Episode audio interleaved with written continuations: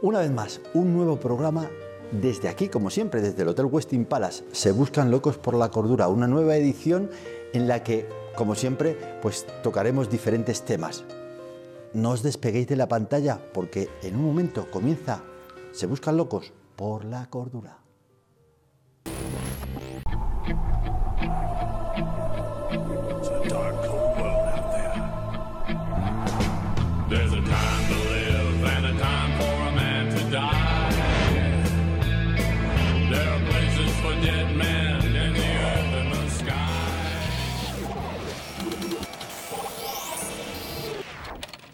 Bien, pues eh, como hemos comentado, eh, en esta ocasión el programa, la primera entrevista en este programa, en el Se Buscan Locos por la Cordura, pues la vamos a dedicar a hablar de un tema que a mí particularmente me preocupa mucho, pero no mucho, muchísimo. Creo que, es un tema que no se le da realmente la importancia que se, le, que se le tiene que dar. Y para eso hemos invitado a un amigo, a un amigo del programa, como es el psicólogo Alejandro Villena, que además, Alejandro, eh, eh, ya hemos estado en otras ocasiones, hemos compartido las cámaras, por decirlo de alguna forma, ¿no? En otras ocasiones. Alejandro Villena, como digo, especialista en sexualidad. Bienvenido, Alejandro. Muy buenas, muchas gracias. Efectivamente, para mí es como estar en familia ya, José. Totalmente. Oye, gracias por, estar con nosotros en, este, en el programa. Ya sabes, se buscan locos por la cordura. Vamos a intentar buscar la parte más cuerda durante estos 20 minutos más o menos que vamos a estar contigo. Eh, en este asunto si es que hay alguna parte cuerda. Vamos a ver. Vamos a hablar, como hemos dicho, del tema de la pornografía y su incidencia en los niños, en los adolescentes. Entonces, la primera pregunta que te quiero hacer, eh, Alejandro, a ti como especialista de sexualidad, es ¿a qué edad más o menos comienzan eh, los niños, los adolescentes a consumir eh, pornografía? Pues fíjate que los últimos estudios en España nos dicen que entre los 9 y 11 años es la edad media del primer contacto. Suele ser un contacto como esporádico o accidental generalmente. No es que a esa edad lo busquen de forma deliberada, pero como hay tanto acceso a la tecnología, a las pantallas y sobre todo ahora con la pandemia, pues se ve que se está adelantando la edad de inicio en el, material pornográfico. ¿no? Luego se va estabilizando a lo largo del tiempo, pues a los 13, 14 los varones y a los 15, 16 en las mujeres, y ya se empieza a consumir con más frecuencia. ¿no? Bien, eh, a partir de los 11 años, has dicho, ¿no? Mm. A partir de los 11 años. ¿Igual en niños que en niñas o es diferente? Generalmente en el varón es, es primero, porque, bueno, por lo que se ve dentro de los grupos de amigos, cuando empiezan con Instagram o con redes sociales, suelen difundirlo y enviarlo. A la mujer generalmente, eh, aunque está cambiando ahora en los últimos años, no era un contenido que le atraía mucho porque estaba más enfocado al público masculino. Sin embargo, vemos como también el consumo de mujeres ha aumentado en los últimos años, ¿no? lo cual también llama un poco la atención. Y por supuesto, lógicamente, el tema de la, de la pandemia, eh, creo que eso eh, pues ha sido un incentivo ¿no? En, este, en el tema del consumo. Claro, al, no salir los niños a la calle y demás, pasar más tiempo con, las, con los ordenadores, con los móviles, etcétera, lo habrá incentivado, ¿no? Sí, de hecho, salió un estudio en España que se vio como el 25%, hubo un aumento del 25% del consumo de los, de los adolescentes y adultos de pornografía en España, ¿no? Es verdad que luego se han hecho otros análisis cuando ya ha acabado el confinamiento, las cuarentenas y ha vuelto, digamos, a un nivel normal o estándar, que ya era bastante alto, pero el problema es que esto ha abierto la puerta a muchos chicos y chicas que en ningún momento tenían interés, curiosidad y que por el mero hecho de pasar tanto tiempo navegando por el Internet, ¿no? Pues le, iban apareciendo estos, estos tiburones, ¿no? Y, claro, eso ya ha, despertado algo en ellos que, que, pues ya es una puerta que abren que es difícil cerrar, ¿no? ¿Tú crees, Alejandro, que se está banalizando el asunto de la, pornografía hoy día? Porque incluso hay, algunos entendidos, entre comillas, lo de entendido diría yo, que, la recomiendan. Pero tú qué dices, como especialista en, sexualidad. Se está banalizando completamente. Yo creo que ha evolucionado tan rápido el mundo de la pornografía. Y, y claro, a mí me resulta curioso porque hoy, hoy en día vivimos en una sociedad de, lo que llaman haters, ¿no? donde eh, se cuestiona todo, eh, hay negacionismo ante la pandemia, eh, que si nos van a implantar un chip de 5G, pero parece que la pornografía cuestionarse si eso es saludable o no, parece que es una aberración o que estás cayendo ¿no? Eh, en, un dogmatismo absoluto. Y, la realidad es que los estudios científicos, porque al final a mí me gusta anclarme en, los datos, ¿no? Y los estudios científicos desde los años 70, fíjate, ya con las primeras... Desde los años, desde los años 70. 70, ya con las primeras revistas, ¿no? De Playboy, Penthouse, ya empezaron a ver cómo, oye, ¿cómo podía afectar esto pues a la visión del ser humano, a la visión de hombres y mujeres, a, al culto al cuerpo, a la objetificación? Y claro, pero es que eso ya ha cambiado de forma radical. O sea, la pornografía en Internet es, es un menú a la carta de todo tipo de contenido de humillación, de degradación, de violaciones, de agresividad. Y todo eso es lo que están viendo y de lo que se están empapando nuestros jóvenes, ¿no? Y cada vez viene más gente a consulta con problemas de sexualidad, disfunciones sexuales, falta de deseo, problemas en su pareja, eh, uso problemático o adicción a la pornografía, todo un conglomerado de, problemas en, la vida sexual, cuando la sexualidad debería ser algo bueno, sano eh, y, enriquecedor para la persona, pues está convirtiendo en un problema gordo de estos tiempos, ¿no? Totalmente, totalmente de acuerdo contigo. Oye, ¿qué, problemas, háblanos de los problemas que les causa a los niños, a nuestros hijos, estos temas? Pues muchos, pero principalmente lo que más estudiado está es la visión que transmite sobre el ser humano, ¿no? Cómo normalmente el hombre genera una visión de la mujer sometida, denigrada, humillada, cómo la mujer también va normalizando la violencia, viendo como algo banal el hecho de que le agredan, por tanto le cuesta más distinguir cuando está recibiendo una práctica pues normal, consentida o sana y una práctica agresiva, denigrante o humillante, las expectativas que le genera también a la persona, un, yo ideal a nivel sexual que no se ajusta a la realidad con los cuerpos, el tamaño, la forma de relacionarse, la empatía, cómo se va disociando y distorsionando en el adolescente y la desinformación completa que le manda sobre la sexualidad.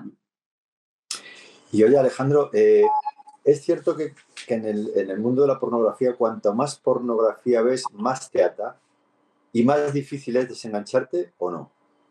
Sí, generalmente sí, porque ahí lo que se produce el efecto escalada, ¿no? Es lo que pasa también con otras eh, adicciones comportamentales o adicciones a sustancias, ¿no? Que mi sistema de placer va necesitando cada vez más cantidad del estímulo, del comportamiento de la sustancia para obtener los mismos efectos, ¿no? Y además me voy metiendo cada vez en contenidos más extremos o más denigrantes o incluso hay gente que, que da el salto a contenidos ilegales, ¿no? Y esto va generando una dependencia porque la persona va asociando la pornografía al éxito, al fracaso, a la tristeza, al enfado, a la ansiedad, a los problemas del trabajo y se va convirtiendo en una especie de relación simbiótica, ¿no? No puedo vivir sin la pornografía porque la pornografía me da el equilibrio, pero no desarrollo una manera sana de gestionar mi mundo interno, ¿no? Ya. Oye, eh, ¿qué, impacto tiene, tiene el consumo de pornografía en el, desarrollo de, de los niños y de los adolescentes? ¿Cuál es el impacto? Pues al final, como acceden de forma tan temprana, el primer contacto con la sexualidad es un contacto para ellos raro, extraño, a veces avergonzante, a veces lleno de culpa, a veces no lo entienden, a veces demasiado chocante. Y lo que vemos en los pacientes que vienen a consulta es que ese primer contacto temprano generalmente ha podido ser un poco traumático, un poco invasivo. Y claro, como no hay una educación sexual o no está siendo muy efectiva todavía la educación sexual en España, pues eso hace que no tengan un modelo, su profesor de la sexualidad sea la pornografía y entonces empiecen a hacer asociación y condicionamiento de la sexualidad como algo pernicioso, avergonzante, eh, negativo, ¿no? Cuando debería ser todo lo contrario, habría que asociar la sexualidad a algo bueno, positivo, compartido, de cariño, vincular, relacional, etc. El día, eh, Alejandro, con, los eh, nuevos medios móviles y demás, por ejemplo, con el tema del sexteo, ¿no? Los niños mismos, ¿cómo podemos decir? Muchos jóvenes, ¿no? Producen, la, la producen y la distribuyen, ¿no? En cierta manera. Completamente. De hecho, cada vez eh, ha aumentado más la pornografía de, de, adolescentes, por decirlo así, ¿no? Y este, esta práctica del sexting ya se practica en 3 de cada 10 adolescentes. Lo bueno y lo positivo de esto, José, que es un estudio que dice que cuanto mejor sea la educación sexual, menores niveles de sexting habrá entre los más jóvenes. Por tanto, es muy importante también pues, buscar el punto positivo y de prevención para decir, oye, que, que, se puede ayudar y que se puede, se puede salir y se puede tener una sexualidad sana, también un desarrollo sexual normal, ¿no? A futuro, podemos decir, eh, Alejandro, que una persona que de pequeño, vamos, de, cuando son adolescentes y demás, de niños, de adolescentes, empiezan a consumir pornografía, en el futuro, en sus matrimonios, eh, eso tiene incidencia en sus matrimonios, en su autoestima, en su conciencia. ¿Pueden llegar a arruinarse los matrimonios por esto? Desgraciadamente es algo que veo todas las semanas. O sea, aquí, aquí en la consulta, José, pasan personas, viene una mujer con su marido que le ha descubierto que ha descargado 4 terabytes de pornografía y que llevaban tres años sin mantener relaciones sexuales y pensando que era un problema suyo. Recuerdo una, una mujer que me decía, me he planteado hasta operarme para parecerme a las actrices porno, a ver si así le gusto, ¿no? O sea, realmente el daño que hace a la persona y a las personas de su alrededor también, ¿no? Es, muy grande porque deteriora la calidad de la vida afectiva, personal, matrimonial, sexual e incluso laboral a veces, ¿no? Dicen algunos entendidos que las personas que consumen pornografía eh, el maltrato a la mujer no les parece algo tan grave. ¿Qué opinas de eso? Pues no es una opinión, sino que es lo que dicen los estudios. Que es, un es un estudio, entonces. hay, cientos, cientos de estudios que nosotros hemos revisado en diferentes países del mundo en los que se ve que cuanto mayor es el consumo de pornografía, mayor banalización de la violencia, mayor aceptación de mitos en relación con la violación, mayor incorporación de modelos agresivos a nivel físico y a nivel verbal, mayor vejación y degradación de la mujer. Hay, hay estudios estadísticos que así lo corroboran. ¿no? Bueno, eh, ¿qué podemos hacer nosotros como padres para ayudar a nuestros hijos en este, en este campo? Pues yo creo que la, educación y la prevención. Yo, yo, trabajo en una asociación que se llama Darle una Vuelta, que se dedica a prevenir y a concienciar. Y lo que hacemos es dar talleres en los colegios con los adolescentes, aprender, eh, enseñarles a que, a que distingan entre la realidad y la ficción, que desarrollen una sexualidad integrada dentro del ser humano y no solo basada en lo fisiológico y en lo biológico.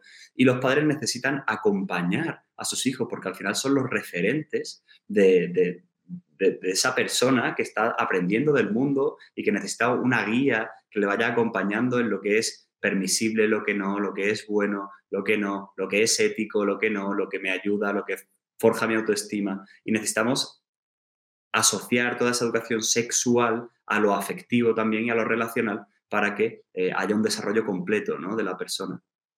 Porque hay una gran diferencia, por supuesto, entre la pornografía y la sexualidad, ¿verdad? Bueno, para mí son dos palabras, son la antítesis, ¿no? Yo siempre digo a los adolescentes que viendo pornografía aprendes de pornografía, pero no aprendes de sexo.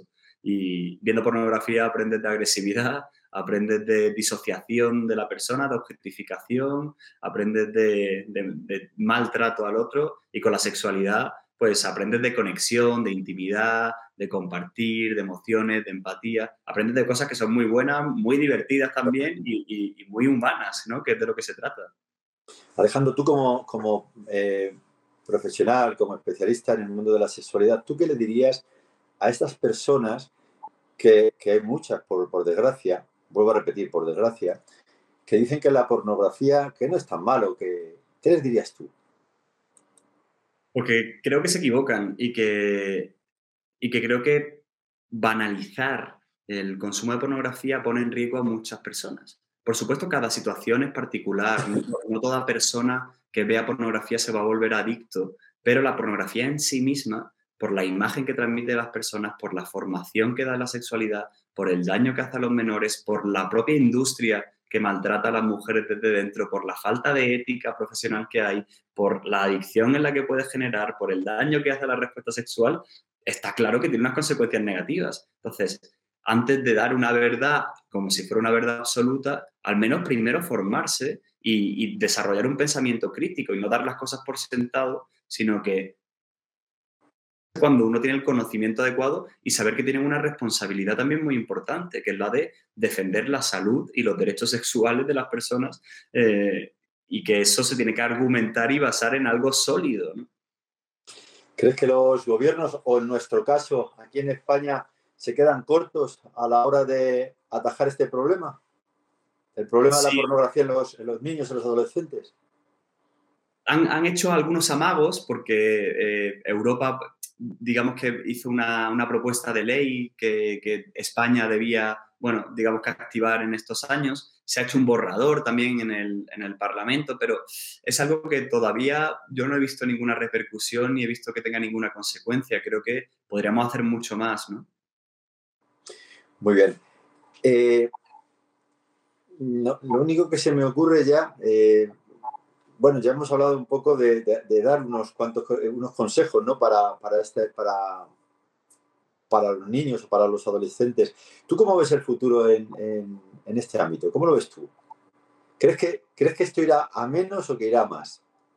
Pues tengo sentimientos encontrados, porque yo soy muy optimista y muy positivo y veo mucha gente, eh, muchas voces muy buenas, muchos profesionales muy informados, con mucha investigación, con mucha concienciación, muchos colegios que trabajan este tema, padres y madres de familia. Y luego, por otro lado, veo una industria muy grande, muy potente, con muchos intereses económicos detrás, donde ya se está metiendo la realidad virtual, donde hay plataformas como OnlyFans que fusionan la pornografía con la prostitución. Entonces, no sé si tenemos fuerzas para llegar a la fuerza que tiene esa industria tan potente que la de la pornografía, pero bueno, me gusta, me gusta creer que sí, o al menos yo intentaré luchar porque, porque los adolescentes vivan una sexualidad sana y, responsable también. De hecho, ya lo estás, ya lo estás haciendo, eh, Alejandro, eh, y, la verdad que te, pues te, felicito por ello. Te felicito por ello porque, porque bueno, pues mediante información como la que tú nos das, profesionales como tú, pues es, algo importante para, para todos los que somos padres y tenemos niños, y tenemos niños pequeños y, y nos, da, nos da terror sinceramente terror. Y yo sí creo que deberían de esforzarse un poco más los gobiernos por atajar esto y además de manera más contundente. De manera más contundente. Es mi, es mi opinión, es la opinión de, José Macías.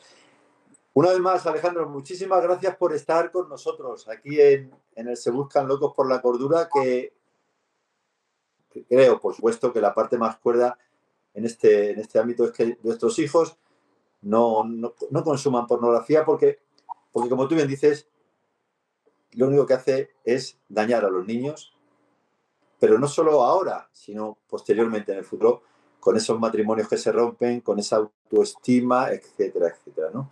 Entonces, acuerda, por supuesto, bajo mi punto de vista, y, tengo claro que también sobre, bajo el tuyo, es que ojalá se pudiese erradicar esta, esta lacra, esta lacra que es la pornografía. Muchas gracias, José. Espero que hayamos puesto un poquito de cordura con este tema. Tú siempre pones cordura en el, en el programa. Abrazo fuerte. Y ya sabes, ¿dónde está tu casa? ¿Eh? Se busca algo por la cordura. Cuídate mucho. Gracias, José. Volveré pronto, seguro. Muchas gracias. Hasta luego, Alejandro. Adiós.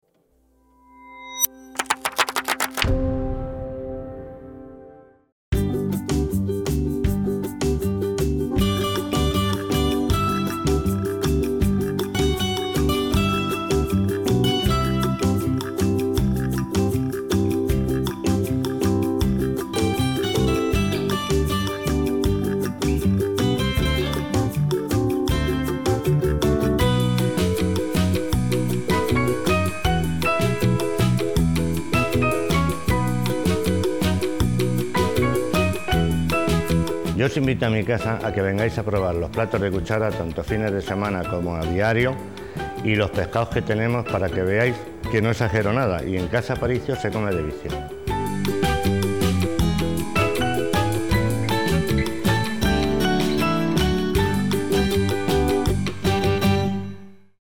Bienvenidas, soy la doctora Beatriz Calvo de Mora, directora de las clínicas Intima Healthcare.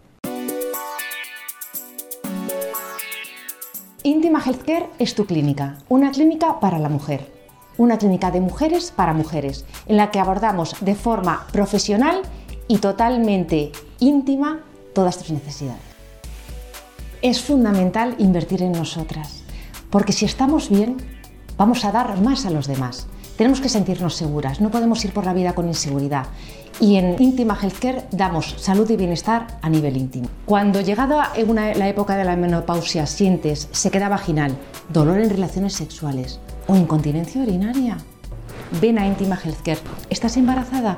¿Quieres tener un buen posparto? Te preparamos para ello.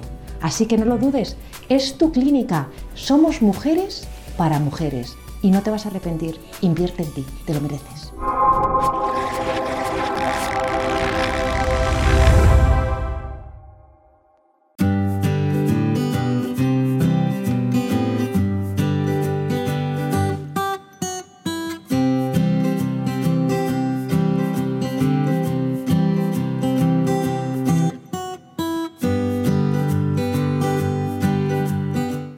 Soy Juan González, propietario de Casa Juan y la sidrería de Juan, que está en Francisco de Sales 41 y Casa Juan en Infanta Mercedes.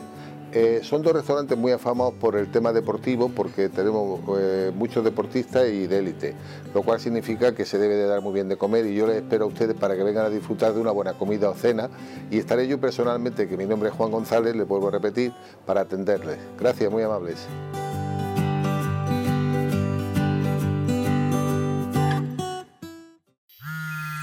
Cuando recibes más llamadas de las que puedes atender, descuidas tu trabajo y pones en riesgo a tus clientes. No los dejes esperando. Somos Organicita. Gestionamos tus llamadas de forma automática y organizamos tu agenda. Es sencillo y seguro, mientras tú haces valer tu tiempo profesionalmente.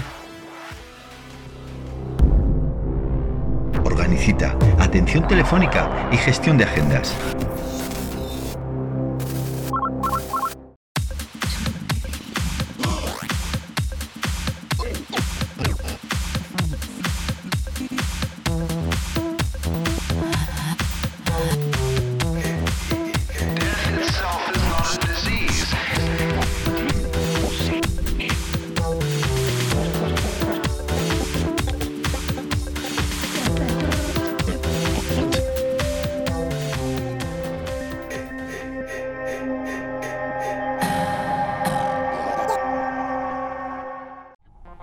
Locos, locos, locos, locos, locos, o cuerdos, cuerdos, cuerdos. ¿Qué sentido tiene? ¿Qué sentido tiene? Aquí solo se buscan respuestas. Desde el año 2015 se buscan locos por la cordura. Se buscan locos por la se buscan locos por la cordura. Se buscan locos por la cordura. Se buscan locos por la cordura. En nuestro canal de YouTube y para todo el mundo. Suscríbete y no te lo pierdas. Y para todo el mundo. Un programa presentado por José Macías. Suscríbete y no te lo pierdas.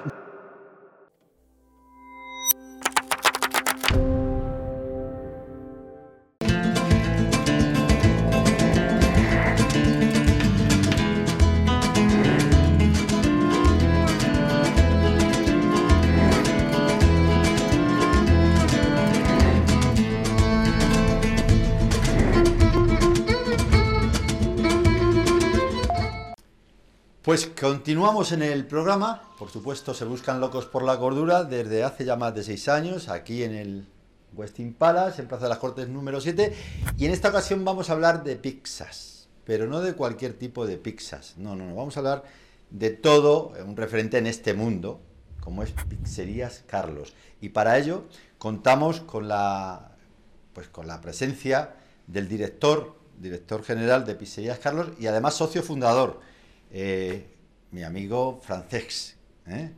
¿Cómo estás? Muchas gracias, José, primero por la, por la invitación y por esa presentación tan, tan amable que has hecho. Muy bien, la verdad es que muy contento con, con el proyecto, muy contento con, cómo evoluciona todo y muy feliz de estar aquí contigo compartiendo estos, estos minutos. Igualmente, porque claro, eh, hablar de pizzerías, Carlos, no es cualquier cosita. ¿Cuántos establecimientos tenéis ya? Bueno, a día de hoy estamos con 70 locales ya a nivel nacional y con un proyecto muy ambicioso el año que viene intentar abrir el local número 100. Número 100. Vale, ¿y cómo se come, valga la redundancia, todo este asunto? no solo lo de las pizzas, sino toda esta historia de que, pues eso, la famosa, el famoso, gracias a Dios ya esto cada vez es menos, ¿no? Pero famoso coronavirus, eh, cuando arrancáis vosotros también otra crisis. ¿Ves contándonos un poquito la historia de, de Pizzerías Carlos? Pues mira, esto nace de una inquietud de, dos emprendedores que querían pues, en realizar su sueño, plasmar su sueño en una, en una empresa y toman la decisión en el año 2009, diseñan un proyecto, eh, tanto de producto como de imagen, como de concepto de negocio, y lo ponen en práctica, básicamente. Entonces, a partir de ahí, pues cada año o cada, prácticamente cada seis meses hemos tenido que irnos reinventando e- y adaptando la empresa a las necesidades de, de ese momento. Tenemos un hecho diferenciador en el año 2012 que decidimos eh, acelerar nuestra expansión con el mundo de la franquicia. Sí, Y porque comenzáis cuando, perdona. Año 2009. 2009. Primer local en la localidad madrileña de Alcobendas y en el año 2012, cuando ya tenemos consolidado lo que es el modelo de negocio y tenemos eh, en torno a 15 locales ya de- en, en la Comunidad de Madrid, damos el paso al mundo de la franquicia. Entonces diseñamos un modelo de negocio rentable para el franquiciado que nos ayude a crecer y a día de hoy nos encontramos con el 50% de nuestros locales son locales franquiciados. Año 2015 damos otro paso muy importante que es la, la construcción de nuestra, la inauguración de nuestra fábrica donde hacemos nuestra masa tan característica. Y eh, año 2020, como tú comentabas, eh, con el coronavirus, eh, nosotros hemos sido, somos especialistas en delivery. Nuestro fundamental línea de negocios es el reparto a domicilio, el delivery.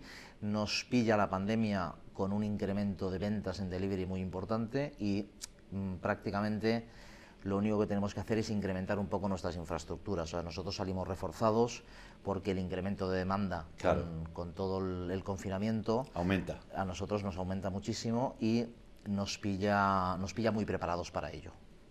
Y eso lo- es lo que hace impulsar no- nuestra expansión.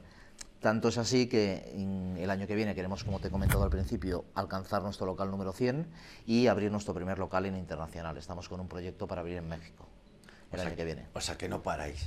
No, la verdad es que no. Ni- falta que hace, ¿no? Efectivamente, efectivamente. Nos está, nos está costando eh, ganar nuestra cuota de mercado en un, en un mundo donde los grandes líderes mundiales están muy fuertes en España.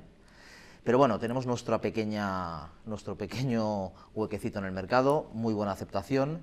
Las zonas donde estamos, que, que todavía no, no tenemos cubierto eh, un porcentaje muy pequeño del territorio nacional, somos muy bienvenidos y el- al final a nuestro cliente o al consumidor le termina gustando, le termina gustando nuestro producto. Eso te iba a preguntar, ¿no? ¿Qué, qué crees tú que marca la, la diferencia en, en, en Pizzerías Carlos? Bueno, nosotros, mm, más que hablar de diferencia contra el resto, nosotros queremos hacer siempre, queremos destacar la calidad de nuestro producto, intentamos dar un servicio de el mejor servicio posible y sobre todo nuestros establecimientos, nuestros locales. ¿no? Nosotros combinamos ya no solo es el producto, sino es la experiencia de probar, de probar ese producto en nuestros locales. ¿no? Son locales muy acogedores, eh, cálidos, ambientados en un, en un ambiente muy rústico y bueno, eso es lo que, lo que nos hace un poquito diferentes a, la competencia.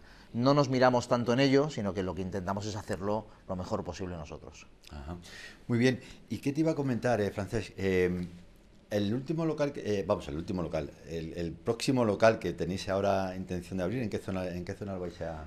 Pues mira, casualmente esta semana hemos abierto eh, una reubicación en el barrio de Pilar, del Pilar, aquí en Madrid, y la semana que viene abrimos en Santa Coloma de Gramenet, que es una población de la provincia de Barcelona. Barcelona. Muy bien. Vale, y, y, y y además de esto, ¿qué más proyectos tenéis en futuro? Pues lo, mira, de, lo de nivel internacional que me has comentado. Correcto. ¿Y como, qué más cosas como te he comentado antes, queremos abrir, que estamos ya preparando el desembarco en, en México. Vamos a abrir además como con tiendas, con tiendas propias para luego ya seguir creciendo un poco el modelo como en España, luego seguir creciendo con franquiciados. El objetivo a corto plazo, en la situación en la que nosotros nos encontramos, nos marcamos objetivos a muy corto plazo. ¿no? Tenemos claro que en, el- en lo que es el mercado nacional caben en, en torno a unos 400 establecimientos nuestros en España, estamos a día de hoy solo con 70. 400. Eh, O Pero sea, esa es vuestra idea. eso es lo que cabe. O es lo que cabe. Eso es. Entonces, Ajá. el siguiente objetivo es abrir el local número 100. Cuando abramos el local número 100, evidentemente nos marcaremos el siguiente objetivo, ya veremos en qué plazo de tiempo, pero el año que viene sí que es verdad que queremos abrir el local número 100. Hemos tenido la suerte este año de abrir nuestro primer local en Galicia, que no teníamos local en, en Galicia. Antes de que termine el año abriremos Logroño también. Daremos presencia en, en Toledo y abriremos nuestro segundo local en Galicia a principios del año que viene. ¿Tenéis tiempo para comer pizza vosotros o no? Sí, la verdad es que, es que todo es cuestión de organizarse y probar, un, probar nuestro producto. Lo, hace- lo hacemos regularmente. Es, es importante conocer eh, de primera mano si hay cambios o no en la elaboración de nuestro producto. Lo hacemos constantemente. Bien, y para pedir una pizza de, Pizzería Carlos, ¿cuál es la página web? Bueno, tenemos muchos medios, ¿no? Tenemos El, método tradicional, que es el número de teléfono, que es la zona del barrio donde te encuentres. Si no, puedes acudir a través de nuestra página web, que es pizzeriascarlos.es, o a través de nuestra app y ahí nos puedes localizar y, veremos si te podemos dar te podemos dar servicio porque lamentablemente con el poco tiempo que llevamos en el mercado no somos capaces aún de cubrir el 100% de, de todo el territorio, ¿no? O sea, es posible que, que no lo puedas hacer, pero siempre puedes acudir a uno de nuestros establecimientos y vivir esa experiencia que te contaba antes. Total, que hay que, hay que probar una pizza de Pizzería Carlos para que la vida deje de ser lo mismo para uno. Te agradezco mucho que hayas estado aquí con nosotros en el, en el programa, en esta, en esta parte del programa, y, bueno, pues a, seguir cosechando más éxitos mediante vuestras pizzas. ¿eh? Pues muchas gracias a ti y a todo tu equipo que sois fantásticos. Muchísimas gracias. Muy bien, pues nada, que seguimos en, seguimos en el programa en Se Buscan Locos por la Cordura.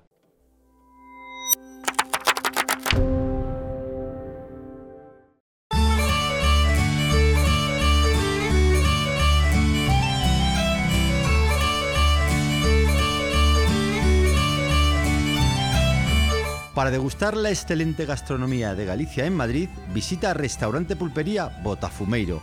Restaurante Pulpería Botafumeiro, verdaderos especialistas en cocina gallega. Se encuentran ubicados en calle de la Parra, en el número 39, teléfono 91 472 70 54 91 472 70 54. Restaurante Pulpería Botafumeiro, dirigido bajo la atenta mirada de la familia Álvarez. Cuando recibes más llamadas de las que puedes atender, descuidas tu trabajo y pones en riesgo a tus clientes. No los dejes esperando. Somos Organicita. Gestionamos tus llamadas de forma automática y organizamos tu agenda. Es sencillo y seguro, mientras tú haces valer tu tiempo profesionalmente. Organicita. Atención telefónica y gestión de agendas.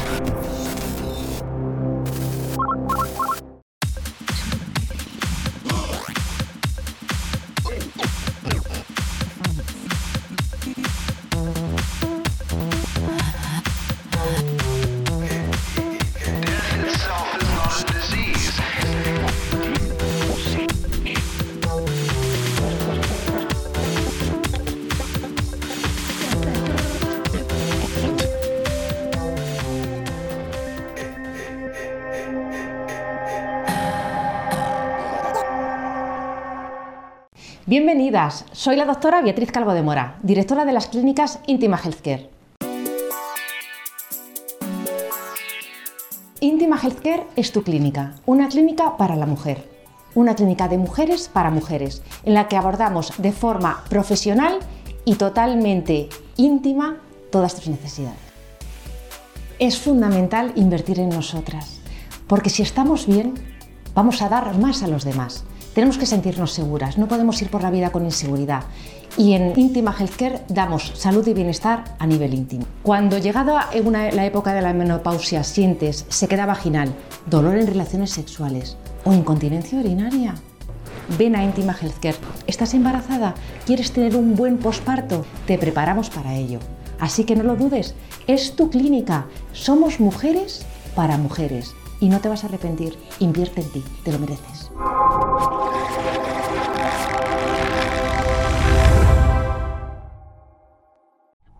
Locos, locos, locos, locos, locos, o cuerdos, cuerdos, cuerdos. ¿Qué sentido tiene? ¿Qué sentido tiene? Aquí solo se buscan respuestas. Desde el año 2015 se buscan locos por la cordura. Se buscan locos por la se buscan locos por la cordura. Se buscan locos por la cordura. Se buscan locos por la cordura. En nuestro canal de YouTube y para todo el mundo. Suscríbete y no te lo pierdas. Y para todo el mundo.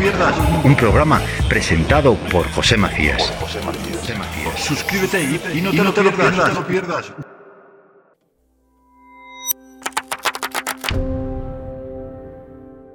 Bueno, pues vamos a hablar de algo extremadamente importante como es, efectivamente, la vida. Y para ello, para hablar de la vida, en el sentido de chalecos, airbag, vida, hemos traído a todo un referente a esta sección a la sección España Calidad porque efectivamente es todo un referente en el ámbito de la calidad. Estamos hablando de la empresa Hit Air Ibérica y tenemos con nosotros a su director, nuestro amigo Carlos Garrido. Carlos, ¿lo he pronunciado bien, más o menos? Perfecto. Sí. Tienes Bueno, un 10. Pues muchas gracias. Bienvenido a, esta sección del programa Se Buscan Locos por la Cordura, a España Calidad. Muchas gracias. Eh, estamos hablando de chalecos, pero cuidado, no cualquier tipo de chalecos, sino chalecos que salvan o que pueden salvar vidas, ¿no? Sí, eso es. Bueno, cuéntanos un poco cómo nace esta idea en vuestro caso, desde cuándo lleváis con el, con el tema de, de estos chalecos eh, vuestros, porque nos vas a ir contando tú, vienen de Japón, a ver, cuéntanos cómo es todo esto.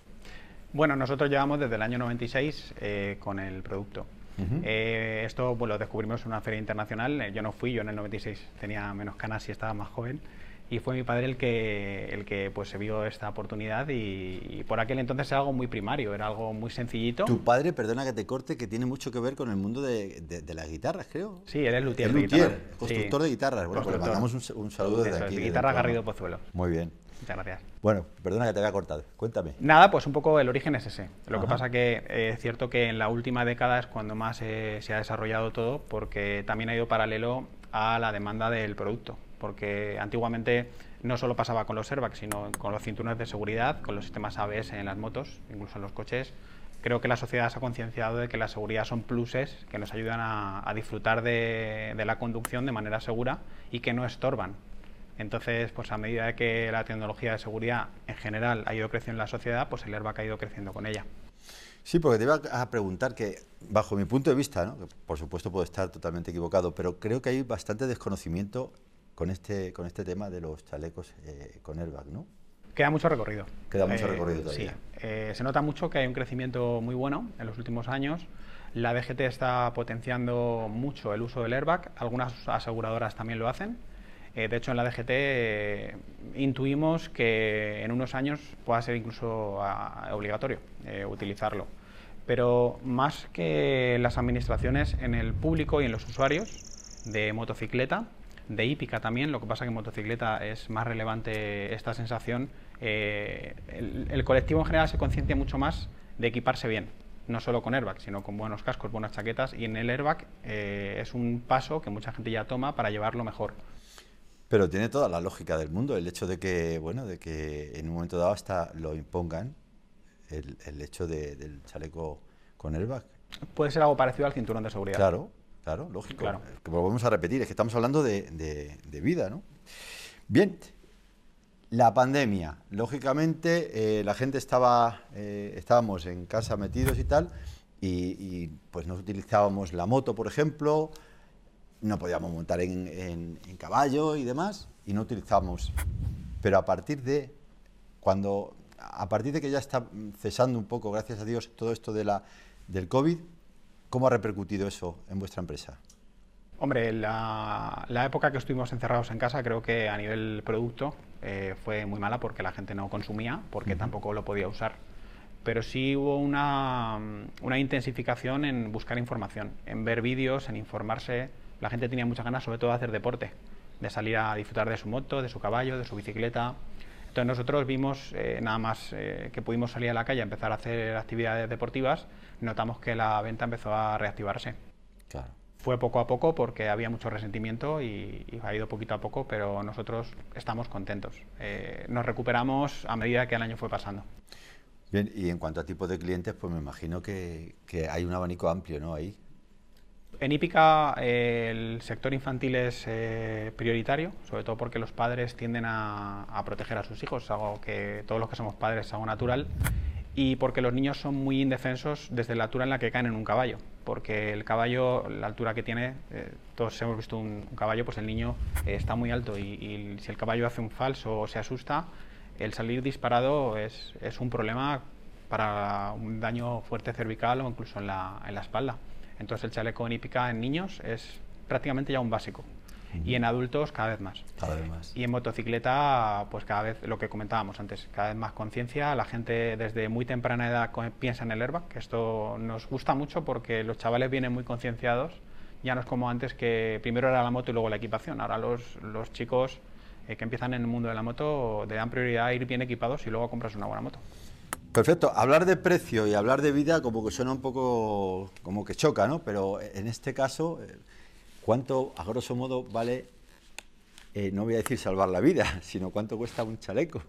Bueno, es función de, en función de cómo se mire, porque todos sabemos el teléfono que tenemos en el bolsillo vale muchos euros y caduca muy pronto, porque generalmente la tecnología es algo que vale para poco tiempo. En el caso de los airbag, eh, cuestan en torno a 500, 600, depende un poco de las versiones, desde pues eso, los 500 hasta los 600 poco euros, y es una inversión a, un medio largo plazo, porque no lo tienes que renovar al año siguiente, sino que al final el producto lo dejarás de utilizar como una chaqueta de moto, porque se ensucie, porque se vuelva viejo de la propia intemperie, pero eso pueden ser muchos años.